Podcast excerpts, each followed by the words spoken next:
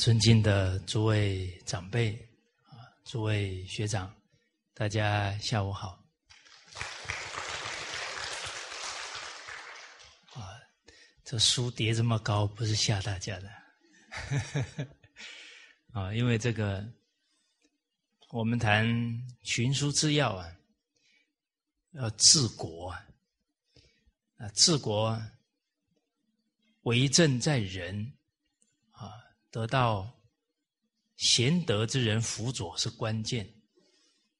那首先要知道什么样的人贤德啊，才能够推举，才能够用。所以知人这个部分呢，我在群书之要太多本呢，都谈到这些重点。哦，所以希望透过这个单元。啊，从这六十几部书当中啊，讲的很精辟的呢，跟大家来做一个交流啊，探讨。上一次我们讲到一百八十六句，啊，今天我们进入啊这个一百八十七句，啊，这个经文呢，我们哎一起啊先念一下。故听言不如观事，观事不如观行。听言必审其本，观事必教其实，观行必考其机。参三者而详之，尽早失矣。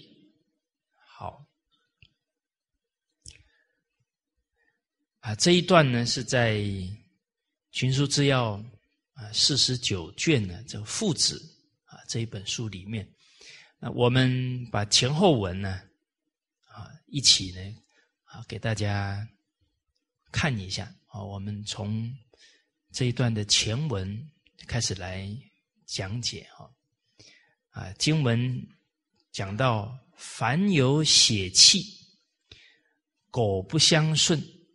皆有真心啊！我们在看这个知人这个单元呢，就想到老子说的“知人者智”，啊，能真正看清楚人呢，哎，这是有智慧的啊！看清楚人才能用对人，看清楚人才能帮得上他的忙。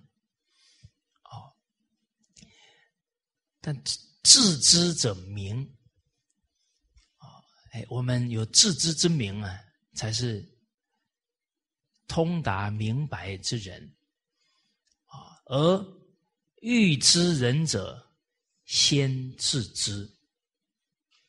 我们都觉得看别人看得很准呢，啊，我们看自己看得准不准？那我们每天跟自己二十四小时相处。都看不清楚自己，那看别人会很准吗？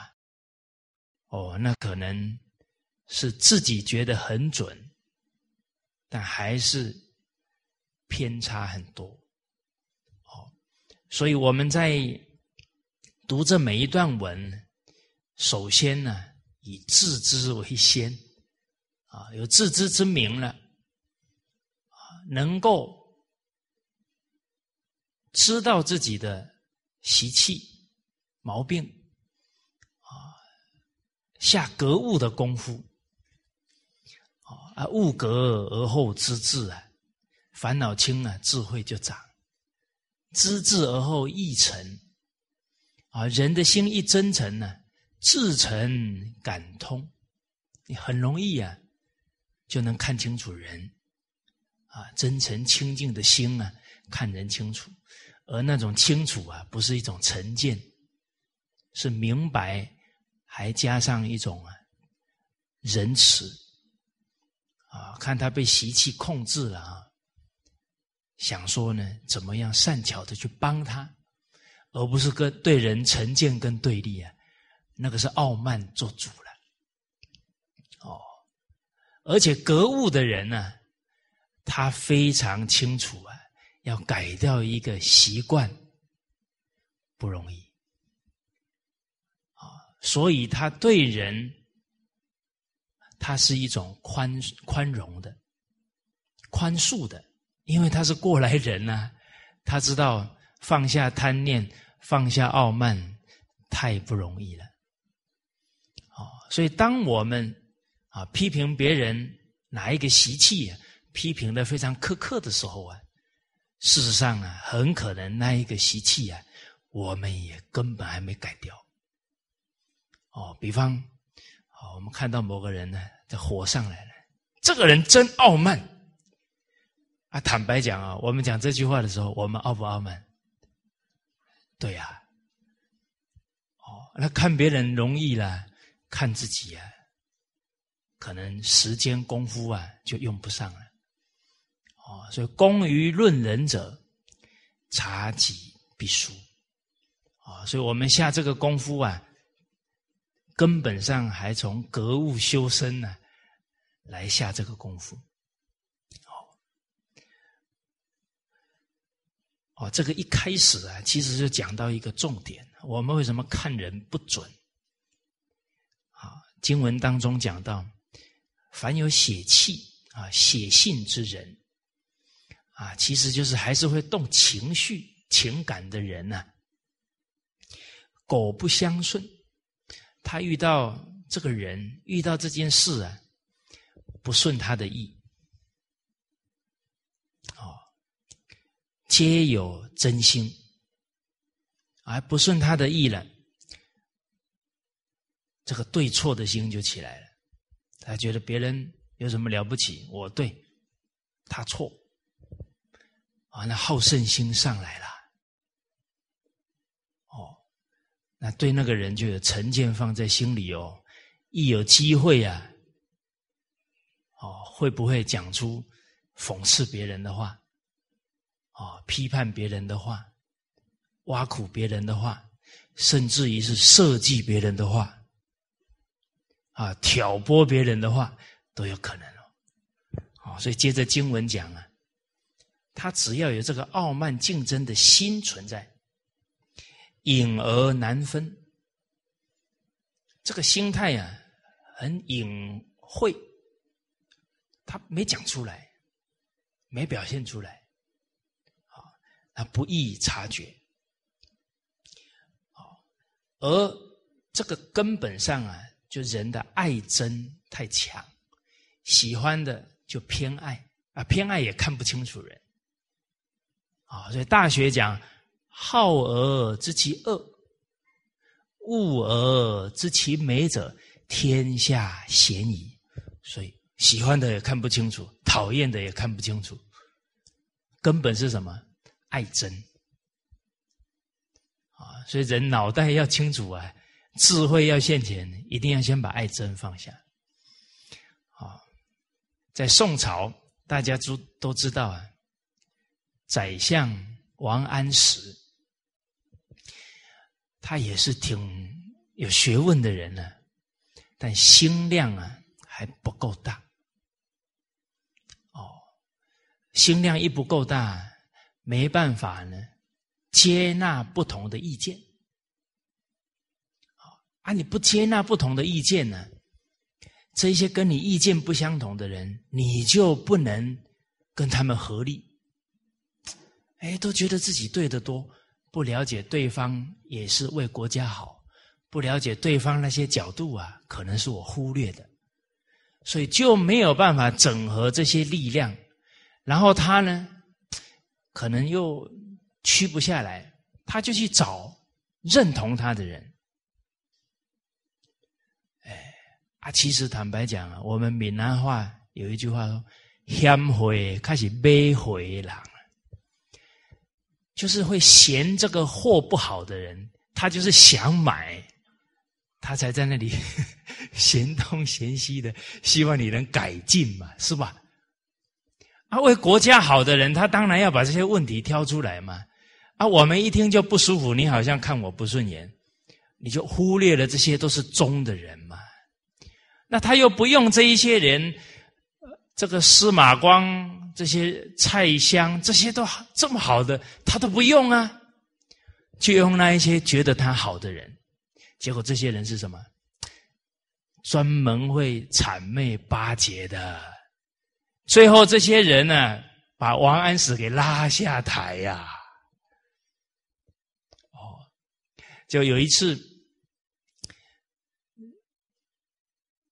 范正，哦，对王安石啊有所指责啊，上奏啊弹劾他。结果这王安石啊就不高兴了，记在心上了。皆有真心啊，他没讲出来。隐而难分，哎，你没有没有遇过啊？你认识的人啊，都不知道他心里想什么。哦，其实人哦，还是坦诚一点好，直心一点好。假如你的朋友都不知道你在想什么，很难成为啊知己。哦，结果。刚好，这王安石就发现范增呢跟赵卞在一些政策上啊意见不同，啊，在那里争争论，在那里辩论。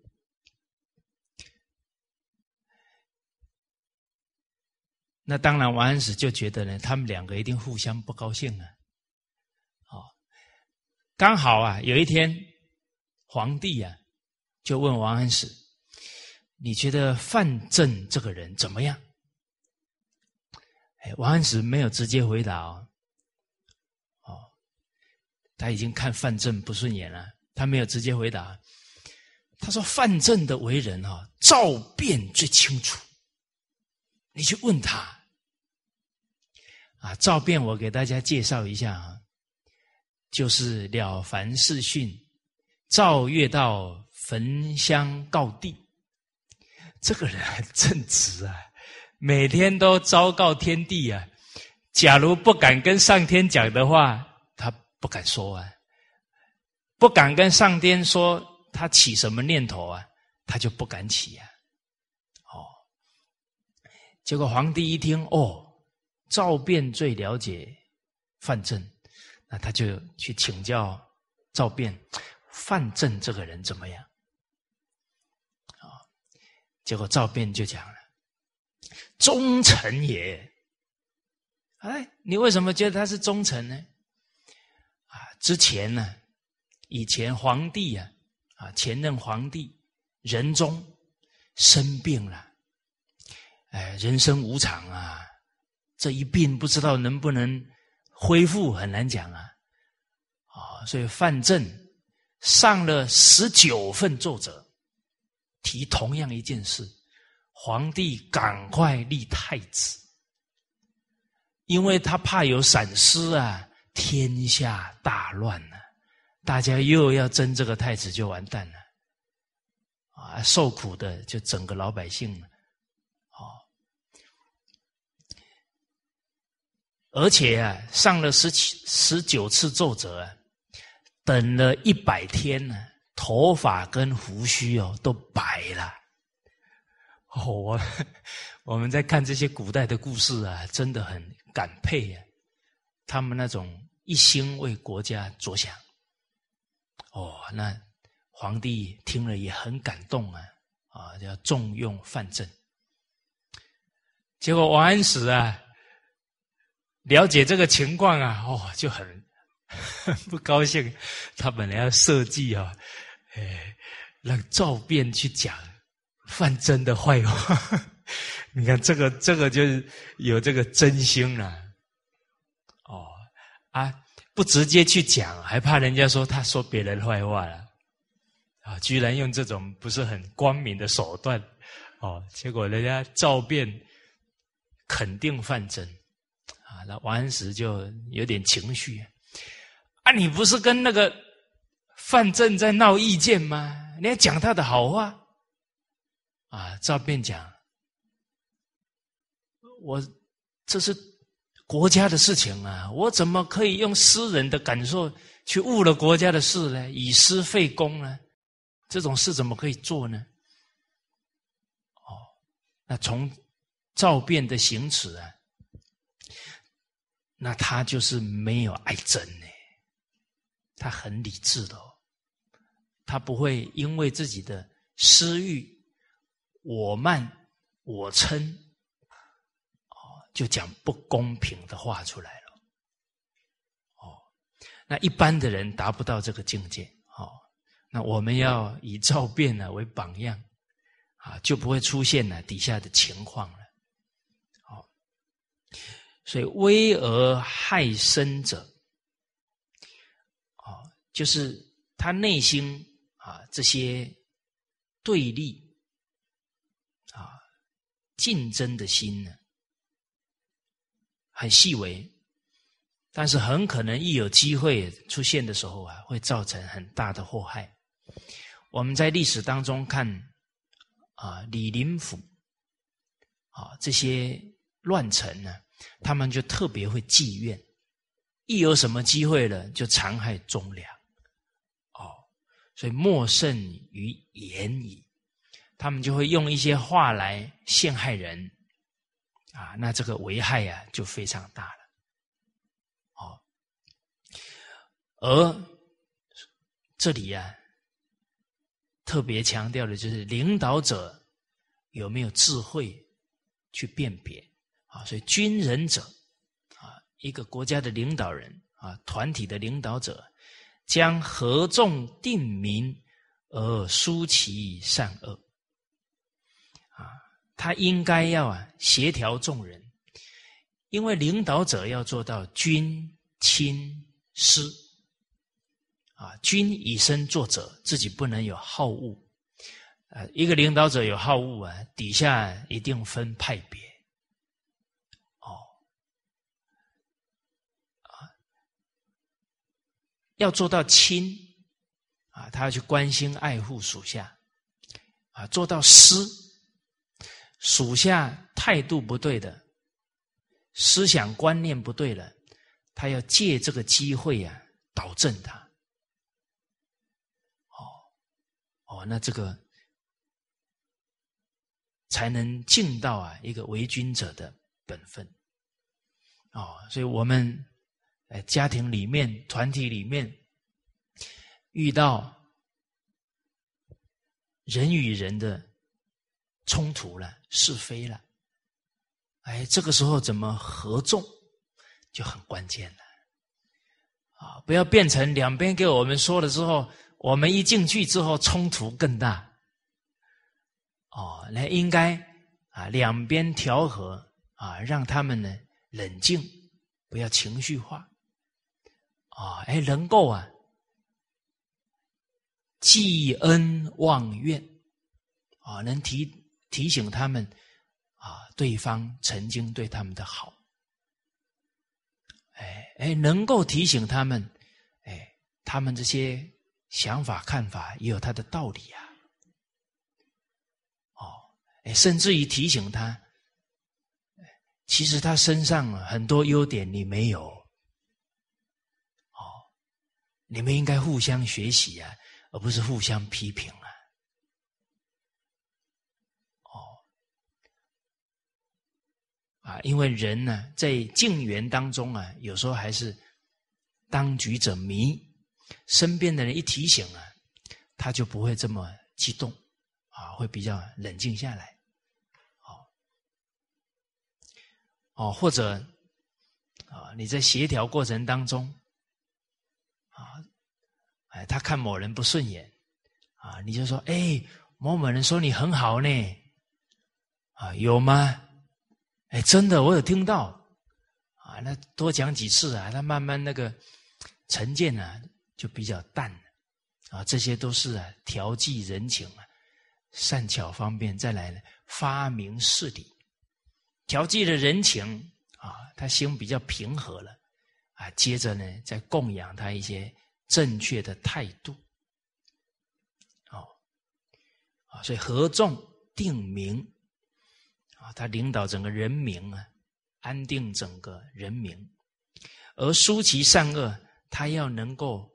分辨是非善恶，啊，因为他是做决策的人呢，底下的人给他的这些讯息意见，他没有判断正确，决策一下错啊，那影响呢可能是成千上万的人民都有可能，啊，甚至于这个判断错误杀了一个忠臣呢，那是国家莫大的损失，好，好，所以他能够真正做到。合众定名而疏其善恶，他能以通天下之治也。那天下人的心智，天下人的需要，他都非常清楚啊，他可以利益天下百姓。所以接下来讲到的这一句啊，其实我们前面有讲过了。我们看一下这个。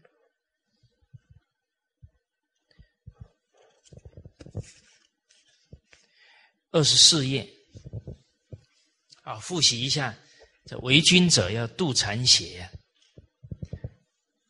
啊讲到的，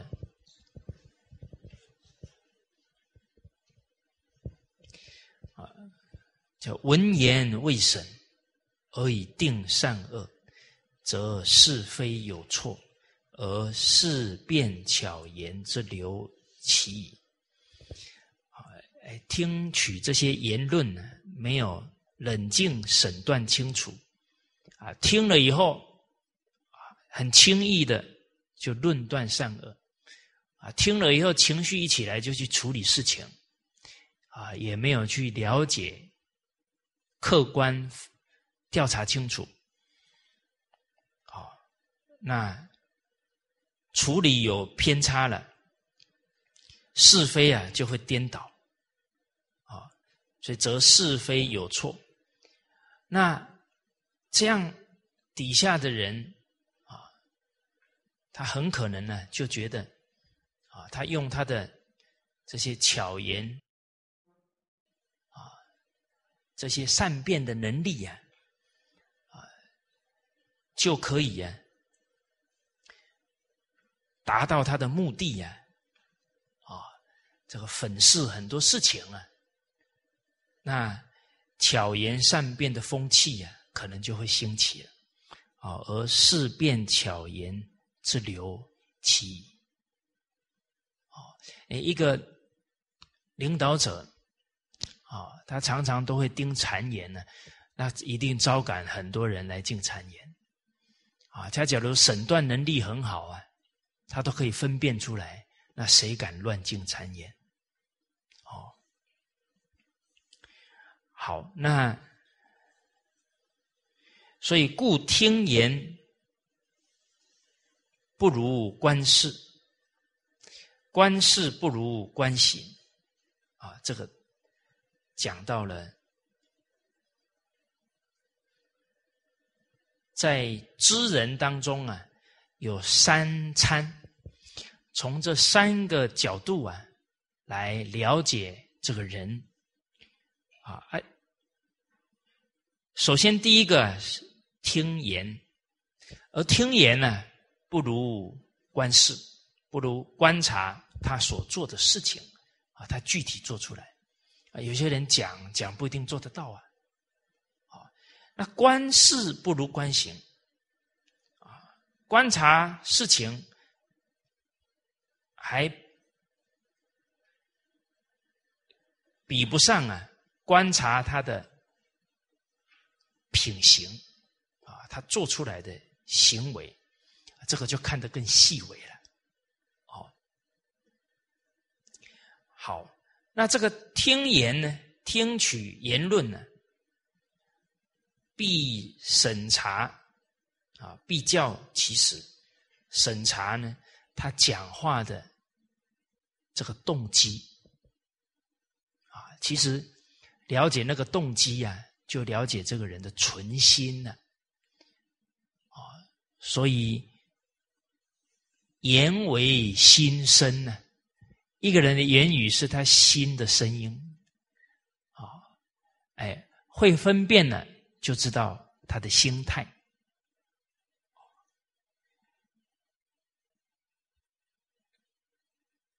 这里呢，我们翻到啊后面一百六十三页啊，因为第六个单元叫明辨呢，啊，明辨当中的辨物呢，也有举到分辨言语的京剧啊。我们首先先想到啊，孔子在《论语》。尧曰：“二十，最后一句话说：‘不知言，无以知人也。’你能从他的言谈当中啊，去分辨啊这个人的人格啊，他言论的对错是非，你都可以分辨清楚。好，在格言当中啊。”就有提到说，得胜者，道德很好的人呢，其心平和。啊，真的有学问，应该是心平气和。得胜者，其心平和。啊，见人皆可取。啊，他看都看到人家的优点。啊，故口中所许可者多。啊你看，他都肯定、赞叹别人的优点、贡献、付出，这是得胜的表现。哎，啊，他内心的状态啊，表现在这个言语当中了。那德薄者，啊，德行浅薄啊，其心苛傲，他刻薄啊，傲慢。啊见人皆可憎，啊，谁都看不顺眼，啊，看人家讨厌这里，讨厌那里，哦，故目中所鄙弃者众，啊，他好像目中无人呢，好像每一个人都很差，只有一个人不错，哦，可能就觉得自己能力好。啊，我一个人做还比你们十个做的多，啊，其实这个就是啊，被自己的才能障碍住了，形成我慢，那就瞧不起人了。哦，哎，所以从这一段格言当中啊，从一个人谈出来的话，可以了解这个人的人格特质啊。他都是看人家的优点，许可人家的好，得胜，啊，都是憎恨别人呢，都挑别人毛病，看不起人，这是德薄。哦，好，那具体我们再看三百五十四句，这是在《易经》孔子讲到的。将叛者，其辞残；忠心疑者，其辞之。吉人之辞寡，造人之辞多。污善之人，其辞尤；失其守者，其辞屈。好，将要。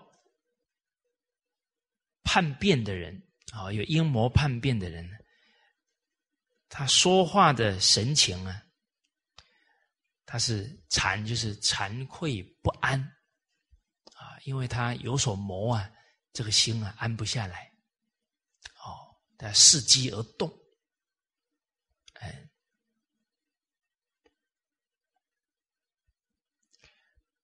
啊，当然你就发现这个情况啊。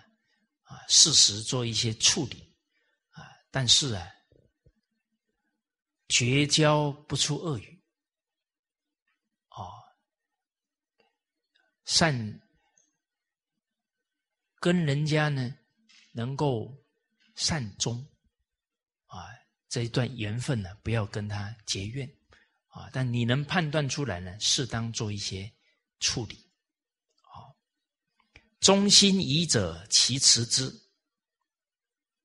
心中有疑惑的人，心神不定，所以讲话呢就会支离没有条理，枝枝节节的啊，因为他有怀疑了，他心呢不是很专注，就会有这个现象。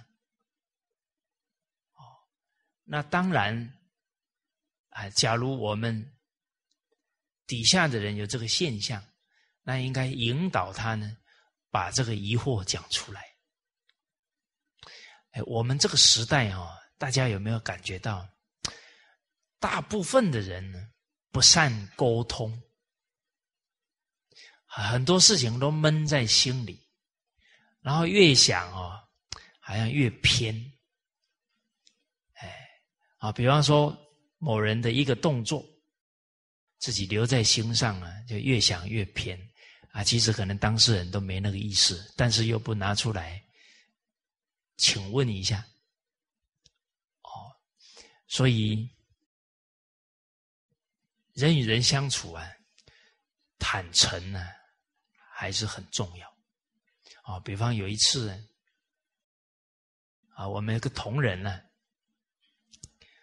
啊，他出公差，就回来的时候啊，有人托他呢拿拿一个东西给我。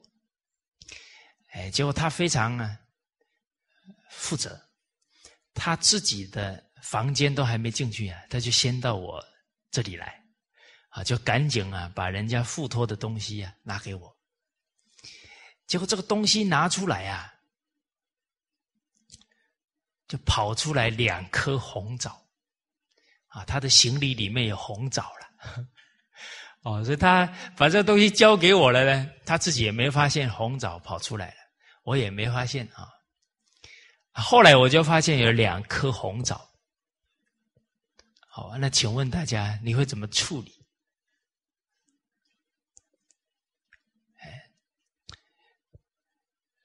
哎，经典当中教诲，不予取才是不道。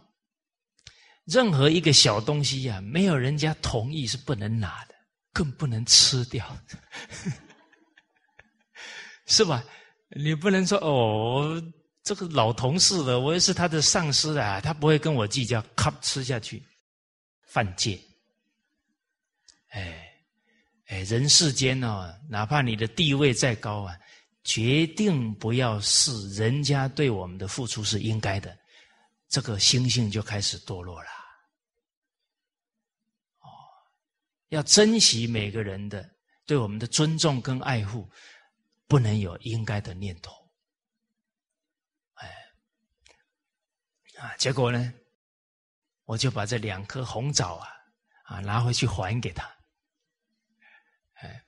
就还给他以后呢，我听说啊，他洗一洗呢，把它吃掉了，反而是旁边的人呢起了怀疑了。说这个蔡老师干嘛专门拿两颗红枣过来干什么？哦，这个我们这个同仁怎么可能会跟他计较两颗红枣呢？他就开始在那转了。哦，不过挺好，他挺信任我的啊。他终于鼓起勇气啊，不是 来问我：你何必就为了两颗红枣还要拿过来还呢？哦那我就跟他讲，哦，我说时时要在这个细微的地方啊，守好自己的态度。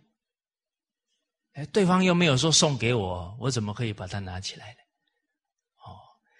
哦，所以他有疑，哎，他主动问，可能很多啊误解就去掉了。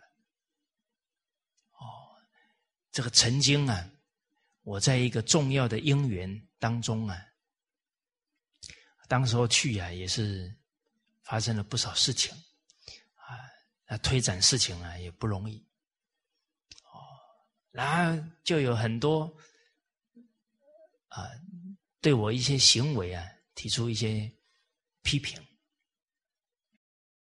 哎，那很多还不认识我的人呢，都听到这些批评了，哎，结果有一位。朋友啊，他虽然听了这些批评，但是他当面来问我，哎，我事后想想，这个人不简单，是不是？那我请问大家，你听到人家批评某个人，你不大认识他，你有曾经去给他考证的有没有？还是听了就落印象了？然后看那个人，哎，这个人怪怪的，哎，好像是像他说的那样，越看越像哦。哎，真的人哦，你不去搞清楚啊，你落印象就越看越偏。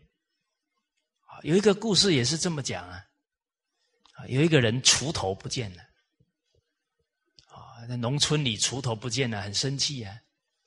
然后就越看隔壁那个人，一定是他拿的，就越看越像，越看越像。突然有一天，在自己房子另外一个角落看到锄头了，啊，原来我的锄头自己放了忘记了。那那一段时间看他越来越像，根本都是自己心理造成的嘛。所以很冷静的人呢不多，哦，哎，他就来当面问我，啊，那我就把这些实际情况啊让他了解。我想啊，可能也是他在测试测试啊，看看呢我在回答别人的误会啊有没有火冒三丈。假如有，那这个人的修养，不过尔尔，是吧？哎，他可能也是一个测试。好，哎，面对一个因缘呢，假如是关键的人，测试啊，也是为大局负责任哦。啊，所以我们这个知人当中啊，啊，用什么方法来验证、来观察？他的人格特质啊，这个重要。好，好，啊，所以面对别人的怀疑啊，自己不能有情绪。哦，啊，所以这个才是君子之风哦。啊，君子耻不信，不耻不见信哦。羞耻自己不能做出让人信任的行为，而不会。不悦啊，不高兴，别人不相信我。哎，当我们跟人家相处，说你怎么可以不相信我？讲这种话已经是没有君子之风了呢。那是在要求别人相信了。啊，哎，此不能不此不见用。哎，你怎么没有用我？哎，这也没君子之风了。哎，那个人能力比我差，都用了。怎么可以不用我？啊，那这个变成 complain 了，不，这《论语》里面的不怨天不由人呢。哦，啊，其实坦白讲哦，这些境界啊，你都能关照得到，必有大用啊！啊，尤其你是在传统文化的单位，我们这个事业谁管的？老祖先管的啦，是吧？圣贤在冥冥当中在保佑啊，啊，所以天将降大任于斯人也，他一定有很多考验，有很多的毁谤、侮辱、委屈，那看能不能人不知而不愠，不亦君子乎啊？哦，好。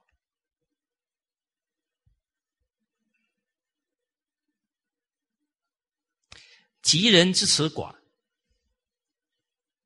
啊，善良吉祥的人呢，言语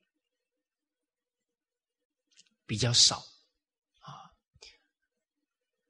而且呢，他讲出来的话呢，一定是利益人家的话才讲，哦，啊，话不多，言多必失，啊，而造人之词多，性情浮躁的人。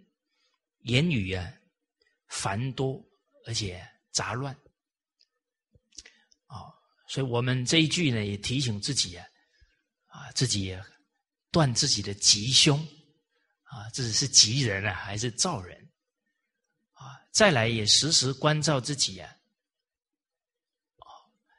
讲话的时候呢，心定不定，而且要跟人家讲话，要尊重别人的时间。也拉里拉扎讲一大堆，通通没有逻辑啊，让人家搞不清楚你的重点在哪里，这个也是浪费别人的时间。所以无不尽呐，尤其现代人时间宝不宝贵？大家有没有感觉二十四小时不够用？坦白讲啊，再 再用一倍四十八小时都觉得不够用啊。哦，所以应该啊，凡事预则立啊。哎，讲话以前呢，先准备一下。我跟他谈的重点是这几点，不要谈呢又又重点没提到，拉里大家讲一大堆啊，又对方宝贵的时间呢，又没有没有掌握好，哦，好。污善之人，其持有。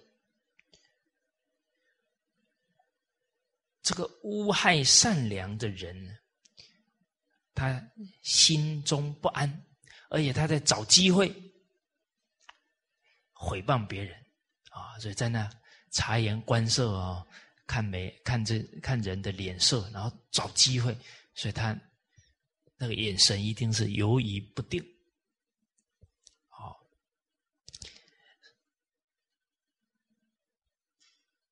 失其手者，其辞屈。啊，他擅离职守啊，或做出啊有有损他的啊这个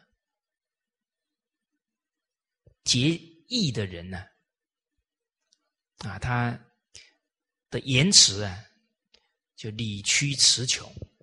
因为他自己啊，良心呢就不安了。好，好，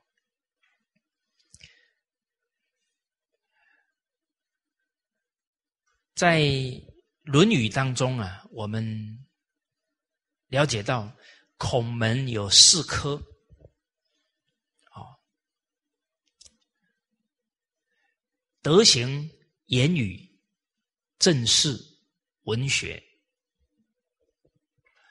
德行第一位，言语第二位，所以言语也相当重要。所以《论语》里面谈言语的教诲非常多，哦，那也可以从言语看得出一个人的修养。哦，当然，你听了他的话以后啊，还要叫判断他有没有做到。哦，所以刚刚讲到的，你听其听言。你还要观事，还要观行，好，所以孔子也提醒：不以言举人，不能你听他说了就用这个人，还要先判断他说到有没有做到。哦，我们有时候啊容易激动，哇，他能讲的这么头头是道啊，讲的这么明白啊，我以前没有。看过能讲的这么清楚的，啊，一激动了，马上用它了，哦，那到时候请神容易，送神难呢，哦，那那就副作用啊就会比较大，好，而言语的修养当中啊，孔子的弟子当中口才最好的是子贡。子贡，请问孔子，君子的德行啊？子贡问君子，哎，孔子讲了这句很精辟、很契契合啊，子贡这个学生的需要啊，说先行其言，而后从之啊，因为口才好啊，都讲的比较早。讲了以后，到底能不能做到啊？又很难保证。哦，所以孔子就提醒子贡啊，啊，先去做到了再讲。哎，好。而同样的精神呢，其实在《论语》里面提到多次。哦，比方《论语》又提到：“古者言之不出。”古人呐，他的处事的态度啊，言语的修养。不敢话讲太快，他怕什么？讲的做不到，此公之不待。啊，君子一言呢，驷马难追，所以他言语保守谨慎。啊，这个现象啊，在现在的社会风气啊，刚好差别很大。人现在夸夸其谈呐，拍胸脯啊，开支票啊，啊，做保证呢，最后。哇，那差距都太大，啊！你看政治很多政客啊，哇，都讲的好的不得了啊，欺骗选民呢，啊，之后呢根本都实现不了。哦，当然，读过群书治要的选民就不会被欺骗的，哦，会投下神圣的一票，因为这一票要负因果责任的。啊，人。所做的每一件事情啊，都要负责任的哦。生的一个孩子要不要负责任？要哦。教不好哦，都有记录的哦。教不严啊，哎，养不教，父之过。好，我们读到这个“古者言之不出”啊，用这个“古”啊。就代表我们这几千年了，人的修养是怎么样？一直在下降啊！啊，所以世风日下，人心不古啊！这句话也提醒我们，我们应该从自己身上啊，恢复君子之风，有古风啊！改天突然有人跟你说。哎，我觉得你不大像现代人，你比较像古代的人。嗯，那代表修养有提升。好啊，大家看以前古代的人呢，厚道啊，别人的过失啊不讲，甚至于啊帮人家掩饰。哦，他听人家在批判别人啊，很难受。给人家台阶下，啊，心地醇厚。哎，啊，这个忠厚哦，大家觉得什么样的人是忠厚的人？啊，就是那个不大讲话哦，啊，看起来呢乖乖的，哎，老忠厚的人，告诉大家。该讲话的时候不讲啊，就不叫忠厚了。真的，我们现在很多判断呢，其实都不一定很准确了。什么是忠？公而忘私，尽己之心、尽己之地的人叫忠。啊，该讲不讲，哪有尽己之心、尽己之力？啊，厚人那个。醇厚啊，表现在哪？损己利人，遇到事情啊，他不会为自己着想，牺牲自己都没有关系，啊啊，想到别人，而且呢，情文具备，始终不倦。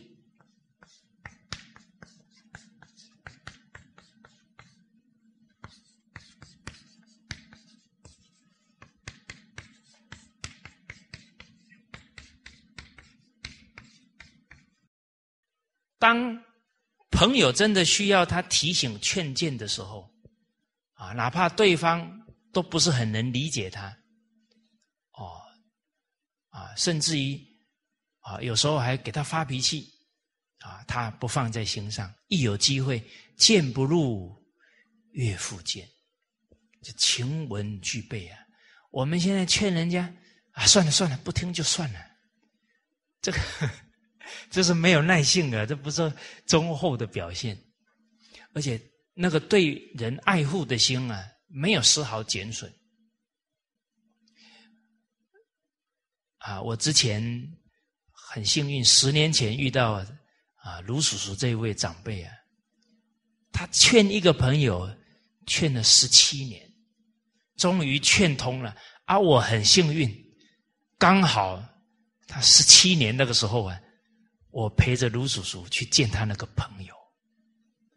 哦，这个前面十十几年了，哎，我还迷迷糊糊啊。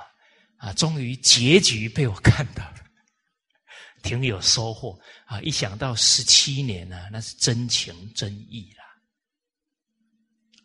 所以我们对朋友没有耐性，不能始终不倦，这个就谈不上厚跟情谊了。好，好。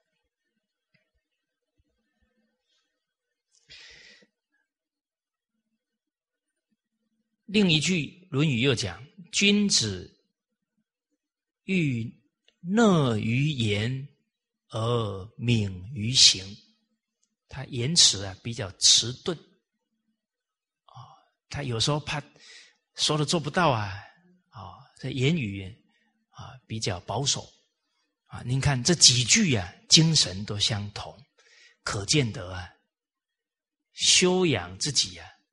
得先从言语的态度下功夫啊！事实上呢，人说了以后啊，不能守信，不能做到。其实啊，对自己的清净心是一种障碍。清净心要恢复，才能智慧才能打开来。比方，我们想一想，今天你答应某个人。啊，当时拍胸脯答应了，两个礼拜没问题。突然两个礼拜以后看到他啊，忘了，你的心还清净吗？哇，看到哎呦，闪一下，哦，不要被他看到了，哎呦，赶快先离开现场。哦，想一想，哎呀，要找什么理由跟他讲啊？哦，哇，你看这些妄念就一个接一个。哎呀，他会不会到到处说我不守信啊？那心怎么清净？哦，哎，所以修养，司马光教他的学生呢，从哪里下手？从不妄语始，讲话不虚妄，讲话诚实守信。哦，哎，我们从这里下手啊！今天回去呢，拿一本小本子啊，上面写六个字。凡出言，信为先，啊，然后把它带在身上，啊，只要答应别人的事，马上写下来，啊，每天打开来看，啊，然后赶快把这些事放在 schedule 里面，你就不会忘记了，啊，哎，你会慢慢心越来越定啊，越来越踏实，啊，这些事啊，都都。稳妥了，哎，你这么真诚笃实啊，从这一句气进去啊，你这个心态就用在对人对事对每一句教诲，会得大受用哦。好，哎，《论语》又讲：君子耻其言而过其行。啊，自己啊。在谈论一些道理，哎，都能谈得很通达，哦，都能啊，叫人家不要贪呢，不要傲慢呢。但是自己啊，这个贪跟慢呢，都控制不住啊，他的内心会觉得很羞耻，不好意思啊。那这样呢，羞耻、知耻近乎勇啊，更提醒自己啊，啊，自己劝别人呢。更应该呀，要赶紧做到啊，这样才能呢言行一致啊。好，再来呢，从言语当中啊，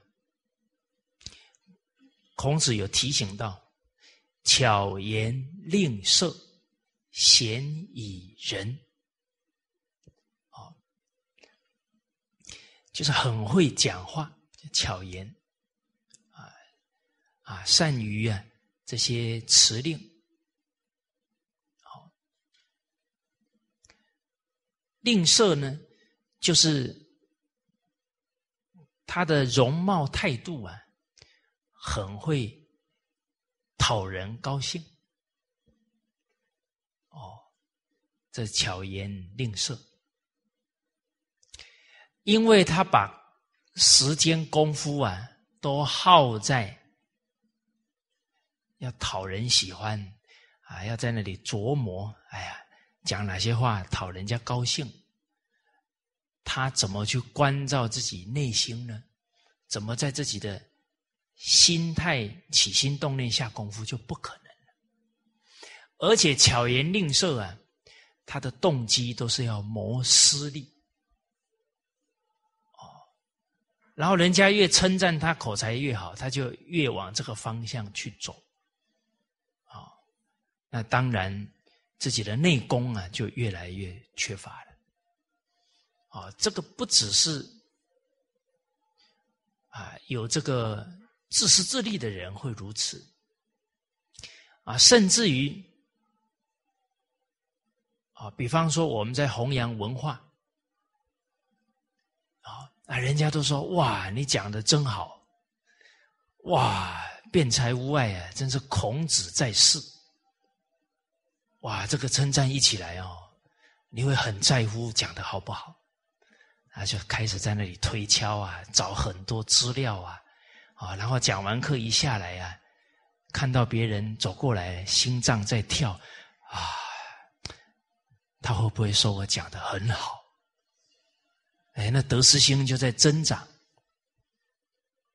那仁德啊、道德，他就很难提升了，他就会落在一个讲课的得失上面。哦，好。哦，所以人心有所牵挂，其实心性啊就很难提升。啊，你很在乎什么？啊，贪求什么？啊，挂念什么？就很难呢，清净心了。啊，而这些贪念呢，或者是傲慢。嗔恨脾气呀，根还在我执。人把自己看淡了，这些习气慢慢就没有了。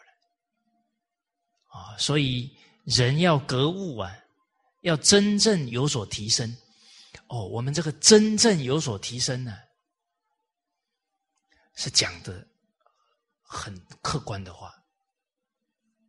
学如逆水行舟，不进则退。啊，绝对不能呢，迷失在一个相上表象。我学五年了呢，我学十年了，就感觉自己进步了，不见得。不下真功夫啊，本来的习气不会少，然后本来没有的习气哦，还会冒出来。哎，因为这个过程当中啊，得到的赞誉多了。甚至懂得的京剧多了，本来不傲慢会变傲慢。哎，这京剧懂多了，会会去要求人呢。哎，哎，我们冷静看看，我们十年前比较傲慢，还是现在比较傲慢？哎，哦，所以曾经我听不止一个人说过。说这个学传统文化的单位啊，给人的压力更大。哦，哎，到其他的单位，人家还不会一句京剧接着一句京剧来要求别人，啊，还讲不出子曰子曰。哦，哎，反而这些团体啊，他们都讲得出来，哇，看别人都很厉害。哦，哦，所以。确实啊，啊，假如没有很冷静的啊，时时能够关照己心，学习的态度呢，没有能够学到的京剧呢，先看自己，这个态度只要没有，决定慢慢偏成看别人，因为他没有中间地带，不是看自己就是看别人。所以，真正在修道当中可以提升的人，他必具一个先决条件，不然虽在学，其实只是记住了这些话，他没办法内化。那个还是学问，还是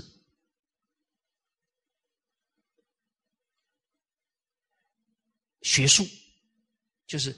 儒学、佛学、道学，啊，不能够变成心性，变成智慧，啊，不能做到，学道、学儒、学佛，啊，这中华文化三个重要的教诲啊，三家啊，重要的传统文化的元素，啊，什么条件呢？就是每一句京剧呢。都是讲自己，这样的态度啊，他就完全是往内观，他观到一定程度了，他自知了，哦，他观到了之后格物了，调服自己习气了，他清净现前，真诚现前，他智慧就出来，他看人就看得准。啊，事实上呢，人只要不把每一句京剧呢都当做我是当机者，也不可能有孔子讲说“学而时习之，不亦乐乎”。啊，因为不内观就会观他人，一观他人对人就有成见，这个心就装了很多东西，不清净，不真诚。这个乐是什么？跟性德相应的时候就很快乐，跟性德不相应的时候就烦恼做主了。哦，所以学呀学呀，应该是越学法喜越充满。哦，大家很很能理解这句话，就是我们的师长啊，啊，老人家八十几岁了，大家看。他笑起来像不像婴儿般的笑容？啊，返璞归真呢？呃，我们还见过那个许哲女士啊，一百多岁了，像不像婴儿？越活越单纯呢，这个是真功夫了。啊，那像我们是越活皱纹越多，啊，那眉头深锁，啊，越学啊。转不过弯来，越钻牛角尖呢，这个就学错了。哦，好，当然哦，哎，假如啊，学每一句哦，都说是讲自己的，都往自己身上开刀啊，很苦呢，苦不苦？哎，你们没有反应，可能我们。都还没开始开刀，哦，所以那卢叔叔讲一句话：对自己的习气要赶尽杀绝。那一个一个习气啊，就好像一层皮这样扒下来，扒下来，扒的时候很痛啊，但是痛完以后啊，就是痛快了。哦。为什么不被他控制了？哎，哦，好，哦，所以大家应该有体会啊。比方说，我们很难受啊，这个人可怎么可以给我讲这样的话呢？他怎么用这个态度对我呢？啊，在那里辗转反侧，睡不着觉。啊，突然转个念头。哎呀，我做到让人家讲这种话哦，逼到他讲这种话，我也该反省反省了。这么一转念呢，还苦吗？还睡不着觉吗？哎，马上就睡得很好了。哎，一反省自己啊，这是性德，就不是烦恼了。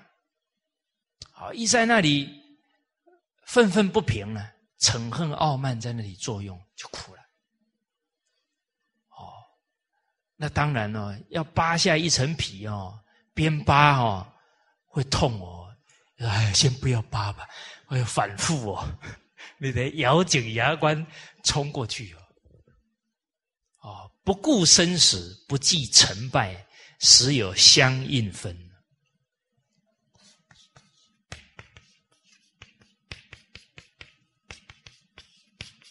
死都不怕，就怕这个习性转不过来，念头转不过来。不顾生死，不计成败。哇，反复这么多次了，我是不是不行了？我是不是不能了？都不要有这个念头，这个念头又是另一个烦恼，叫怀疑自己。啊，说不要记成败，安住当下，正念现前，邪念自然污染不上。哦，好，啊，大家，我们互相呢共勉。啊，有时候啊，自己冷静想想，啊，我认识这卢叔叔这样疼爱我的长辈啊，已经啊十年有十年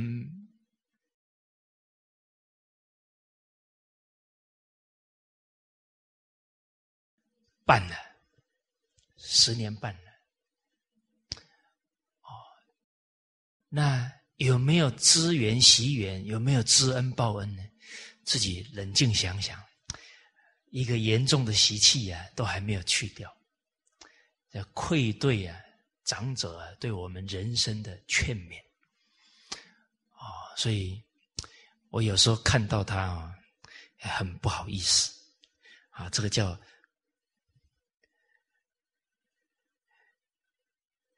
失其手者。其词屈啊，自己这个操守没有把握好，都哎不敢看，哎不敢讲什么话啊，好像看到这些长辈，像看到警察要抓小偷，就不好意思了哦。好，当然这样关照到了呢，哎哎，自己也不能气馁啊，天助自助者。啊，更应该啊，自立自强，下大决心啊，去突破。好，好。那我们刚刚谈到这个巧言令色啊，其实冷静想想，我自己啊，有一个很深的经历啊。就是我第一次在大学演讲啊，北京民族大学讲了两个小时，啊，下台来啊，啊就离开了啊，那时间也比较晚，结果走了一段路啊，突然有个年轻人冲上来啊，啊，他他追了我好一段时间呢，啊，他很兴奋呢，啊，我心里想，哎，是不是哪一句话触动他了哦？啊，他看到我兴高采烈，还在那里喘的时候，讲了一句话：“哇，蔡老师，你的口才真好！” 我听了都凉一大半了。我我没有高兴啊，那时候还算理智啊。这一个哎，这两个小时，请问大家，几句孔子的教诲，几句古圣先贤的教诲？没有一句话放在他的心上，什么放在他的心上？口才。所以，请问这个孩子最在乎、他最想要的是什么？口才，而不是德行哦。那能怪这个孩子吗？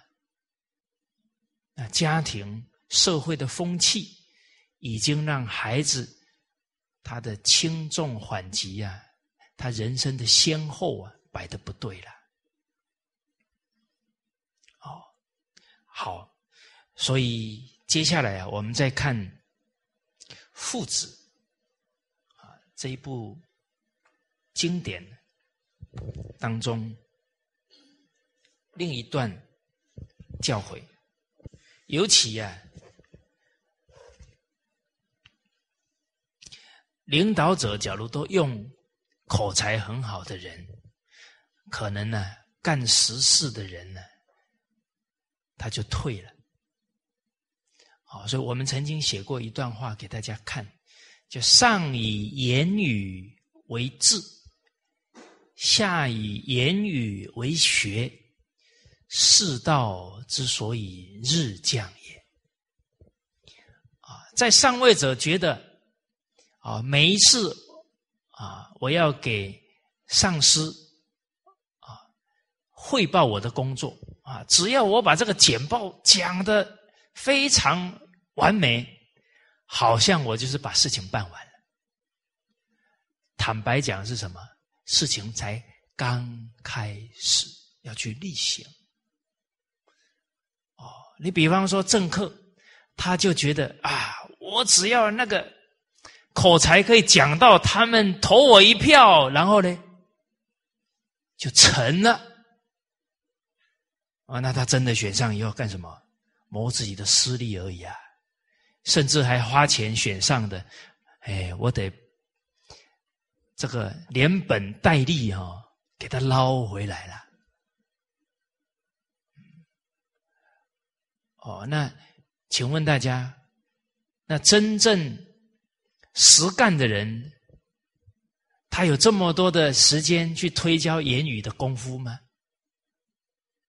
啊，再来，有德行的人会不会拍着胸脯上街去说：“我的德行很好，请投我一票。”那德行好的人，他很谦虚啊，他他讲不出这种话。啊。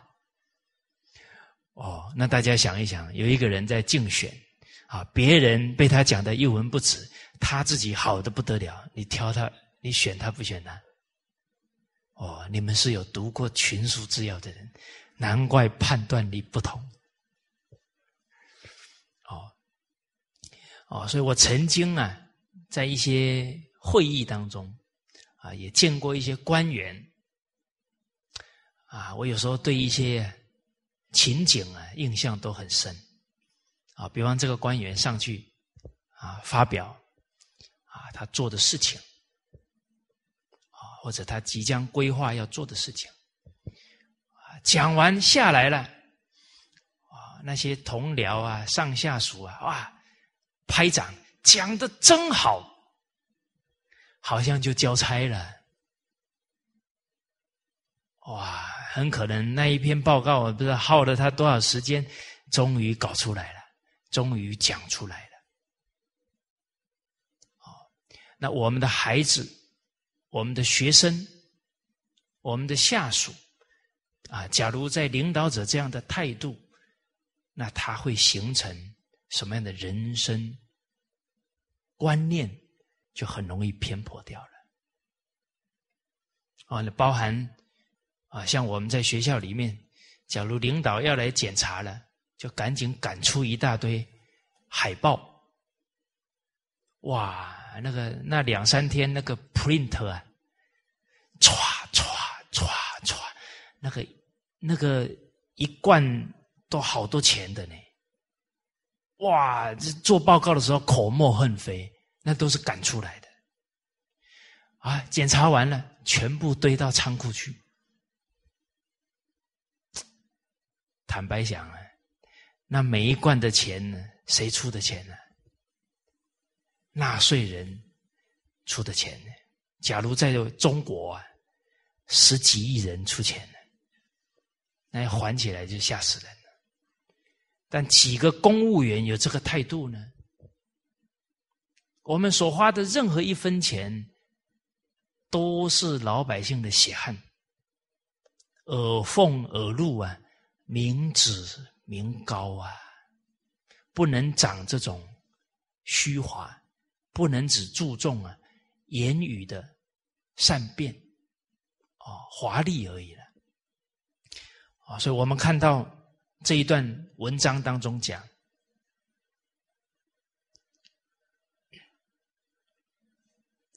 上好德则下修行，上位者爱好美德，哎，他底下的人呢就重视修养德行，啊，上有好者，下必甚焉。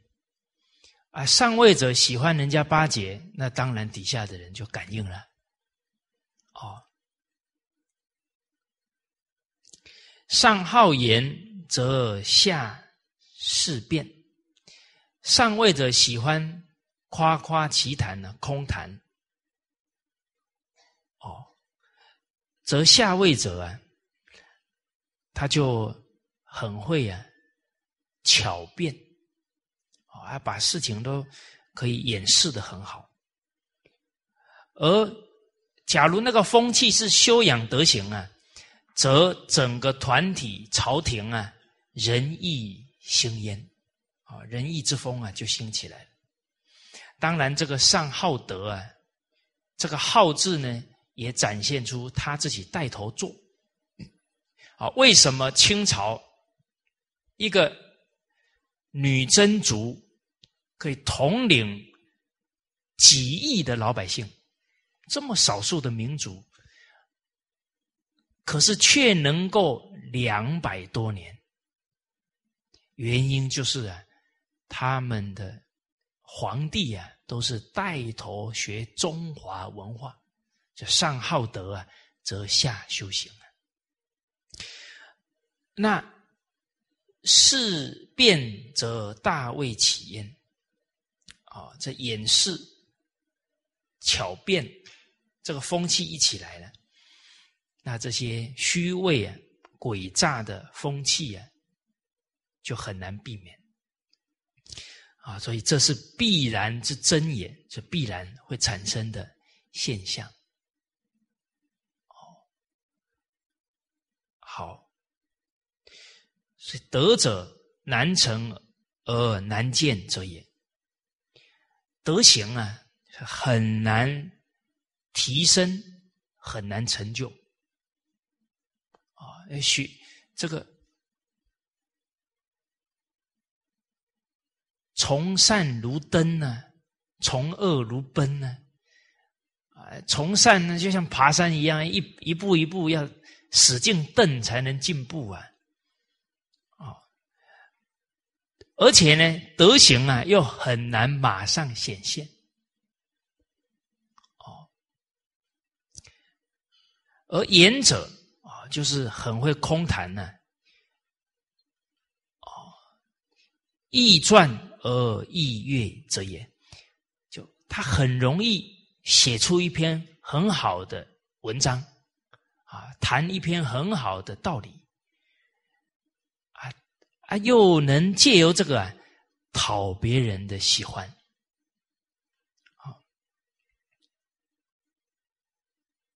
所以先王之言之义而悦之者众，故不上焉。啊，这些古圣先王啊，啊，洞洞察这些人性的人，他知道啊，要学这个口才呀，很容比较好学。又比较能讨人家喜欢呢，所以他不崇尚这这个方向，不尊贤上德，举善以教，而以一言之悦举人，则天下气得事变，以要其上者贤矣。啊，假如不尊重贤能。啊，崇尚道德，然后举善行啊，来给老百姓学习效法，而是啊，崇尚这个用言语啊，啊，来讨好别人，啊，然后呢，就因为他的言语啊，来选拔取用他，哦，那只要口才好，都能够当官呢，磨到一官半职啊，那天下的人都不修道德了，啊，然后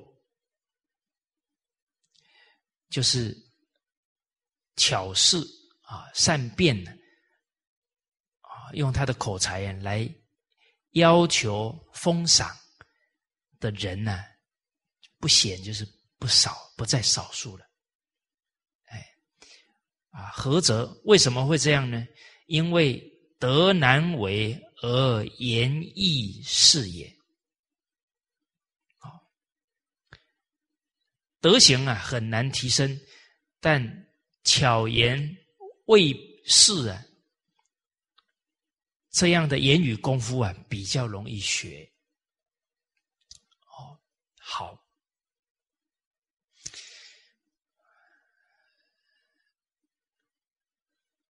这一点呢，哎，从一个领导者来讲呢，都知道啊，要找那个苦干实干的人。但是，一个领导者假如没有放下爱憎，没有放下呢喜欢这些称赞、虚荣，那也很难。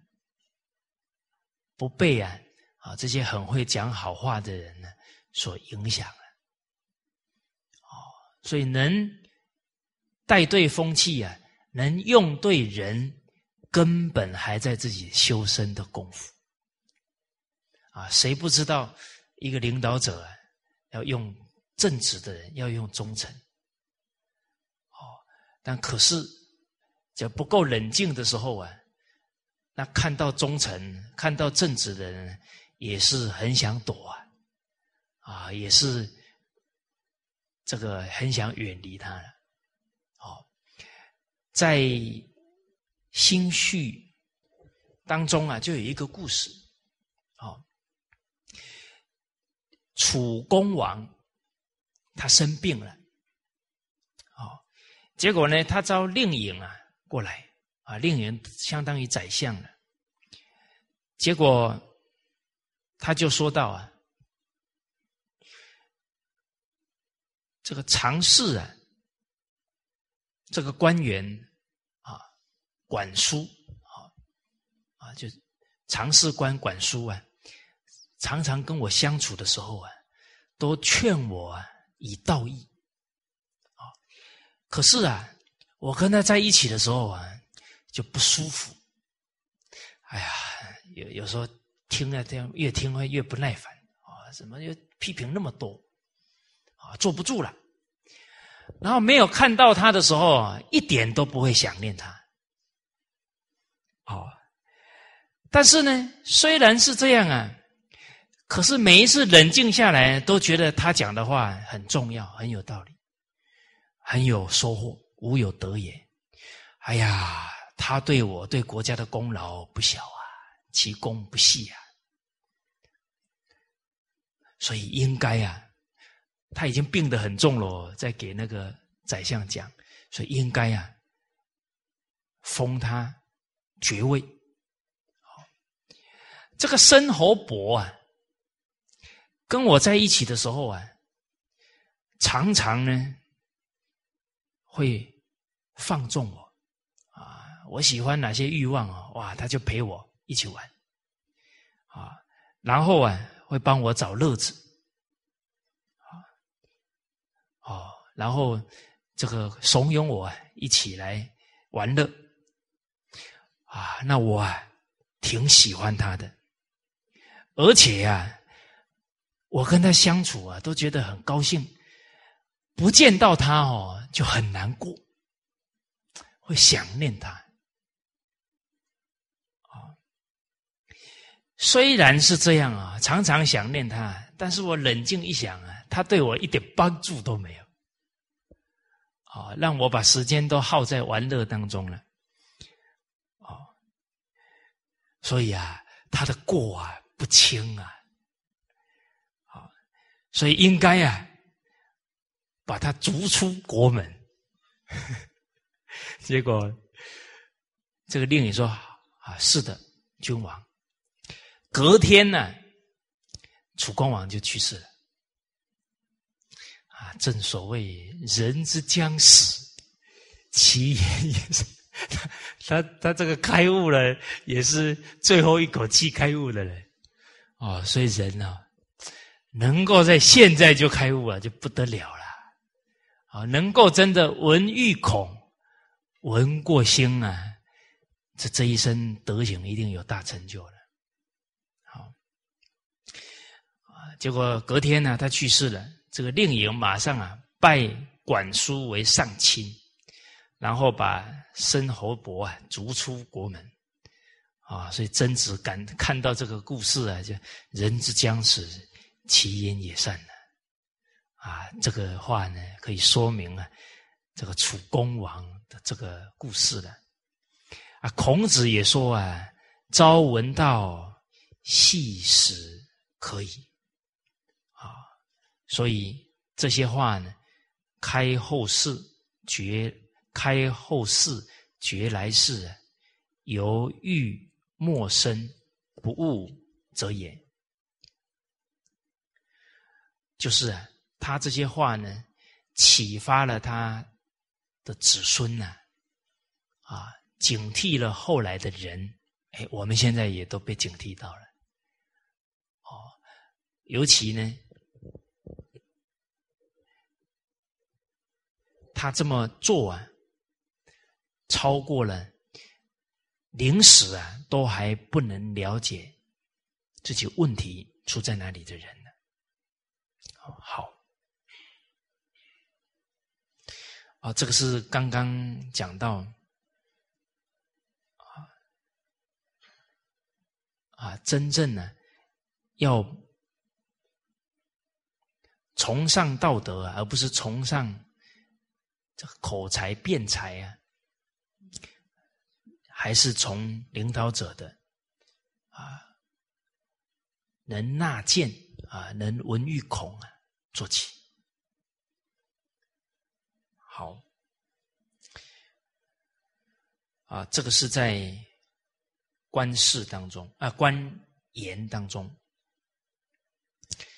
另外呢，还有一则，在也是在新序里面的故事啊，讲到这齐国啊，有一个田巴先生，啊，他很有修养。